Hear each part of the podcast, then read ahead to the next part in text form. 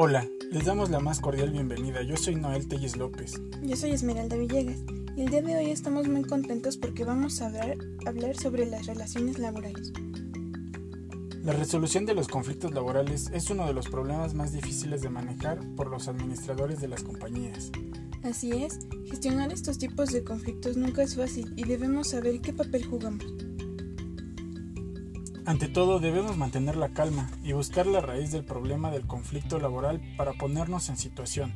A partir de esto, debemos ser valientes pero cautos para resolver conflictos en una empresa sin posicionarnos a favor de nadie ni tomar acciones que pueden repercutir en situaciones injustas en la compañía. Nada sencillo.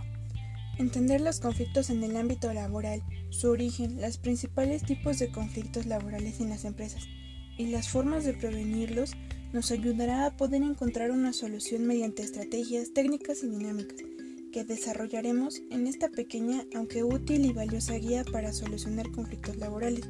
Transformemos los problemas en oportunidades.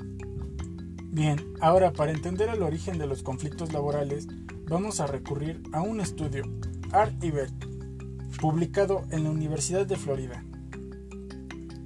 Según estos dos psicólogos, las causas de los conflictos laborales son ocho.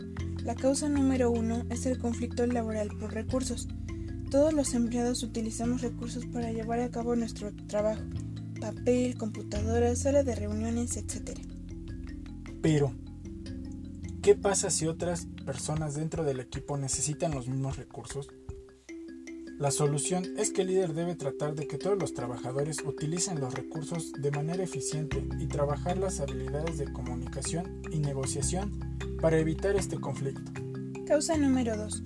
Conflicto laboral de estilos. Cada uno de nosotros tenemos una forma distinta de trabajar que tiene que ver con nuestra personalidad y estos diferentes estilos pueden generar conflictos laborales si no se tienen en cuenta los estilos a la hora de formar equipos y asignar roles de trabajo. Causa número 3. Conflicto laboral de percepciones.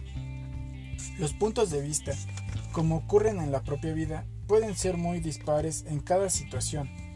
En el trabajo, las confrontaciones en punto de vista pueden llevar a conflictos en el trabajo, que pueden verse agravados por los chismes y guerras territoriales entre grupos de cada área. Una comunicación abierta y aportar argumentos sólidos para cada percepción es la mayoría de los casos de la mejor solución para evitar conflictos en las empresas por diferencias de percepciones. Causa número 4. Conflicto laboral por metas. En una empresa pueden existir varios, varias metas u objetivos y esto puede desencadenar en un conflicto entre ellas. Por ello es muy importante que los superiores estén de acuerdo a la hora de fijar objetivos y sobre todo evitar que las distintas metas choquen entre sí. Si las metas deben ser claras y es necesaria una buena comunicación para fijarlas. Causa número 5. Conflicto laboral por presión. En este caso nos enfrentamos a conflictos en el trabajo por, por urgencias que promueven la presión sobre los trabajadores.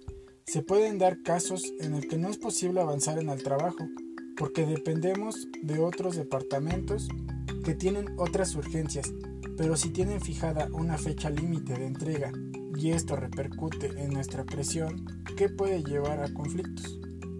La solución es flexibilizar la fecha límite y establecer prioridades. Causa número 6. Conflicto laboral de roles. Existen ocasiones en las que un empleado debe ejercer tareas que no corresponden a su rol dentro de la empresa, viéndose obligado a pisar el terreno de otras personas en la empresa que puede desencadenar en una lucha de poder y generar enfrentamientos. Una buena comunicación en este sentido sobre la necesidad de realizar la tarea por cada una de las personas puede aliviar el problema.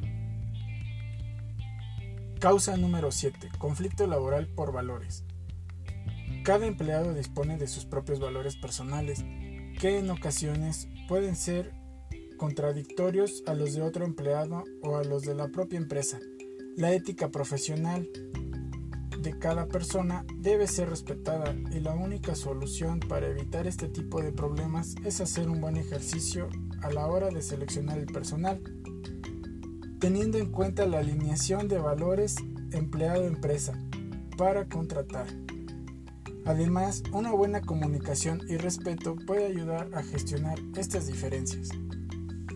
Causa número 8. Conflicto laboral por políticas de empresa. Es más que necesario que todos y cada uno de los trabajadores conozcan las políticas de empresa y éstas estén escritas de forma clara, para que no existan confusiones que puedan generar conflictos laborales en la empresa. No solo deben ser claras, debe haber una coherencia entre lo escrito y lo aplicado que respete las mismas condiciones para todos y cada uno de los trabajadores, sea quien sea. Y listo, esta fue la lista de las ocho posibles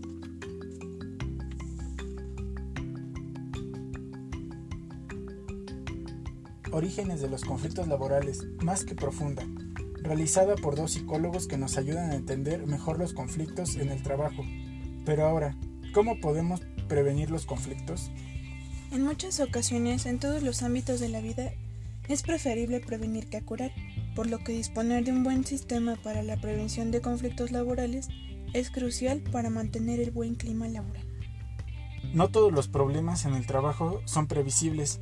Aún así, debemos utilizar todas las herramientas que estén en nuestras manos para evitar conflictos en el trabajo. Para conseguirlo, estos son los tres pasos para evitar conflictos laborales que debemos dar. 1. Establecer una buena comunicación interna. Es necesario desmentir los rumores. No hacerlo puedo suponer alimentarlos. No comunicar decisiones empresariales hasta que estos sean firmes y meditados. Un trabajador no puede enterarse de asuntos que le incumben por terceras personas y los asuntos individuales deben ser comunicados en privado. 2. Definir las reglas del juego. Con el objetivo de disminuir al máximo los conflictos en el trabajo, la estructura y las reglas del juego deben ser claras y cumplirse de igual manera para todos y cada uno de los integrantes del juego. Definir liderazgo. Objetivos de cada empleado que sean realistas y medibles, responsabilidades, organigrama y vías de comunicación. Por otro lado, es importante dedicar esfuerzos a la selección de personal y saber reaccionar ante personas tóxicas, con despidos razonables y con mucho tacto. 3. Responsables. Si queremos prevenir los conflictos, tienen que existir responsables de evitarlos. Fija a un responsable o a un grupo de responsables que trabaje detectando los riesgos y actuando sobre ellos. A la hora de plantear una estrategia para la resolución de conflictos laborales, es crucial conocer la raíz del conflicto, las personas implicadas y las versiones de cada uno de los grupos. Por otro lado, se recomienda que el responsable de encontrar una resolución de conflictos en el trabajo sea totalmente objetivo y no se posicione por ninguna de las partes. Bueno amigos, esto ha sido todo por el día de hoy. Gracias por escucharnos. Ojalá les sirvan estos consejos sobre la resolución de conflictos. Hasta aquí los acompañó Noel Telles y Esmeralda Villegas. Nos despedimos y no olvides, una persona positiva convierte sus problemas en retos, nunca en obstáculos. Hasta luego.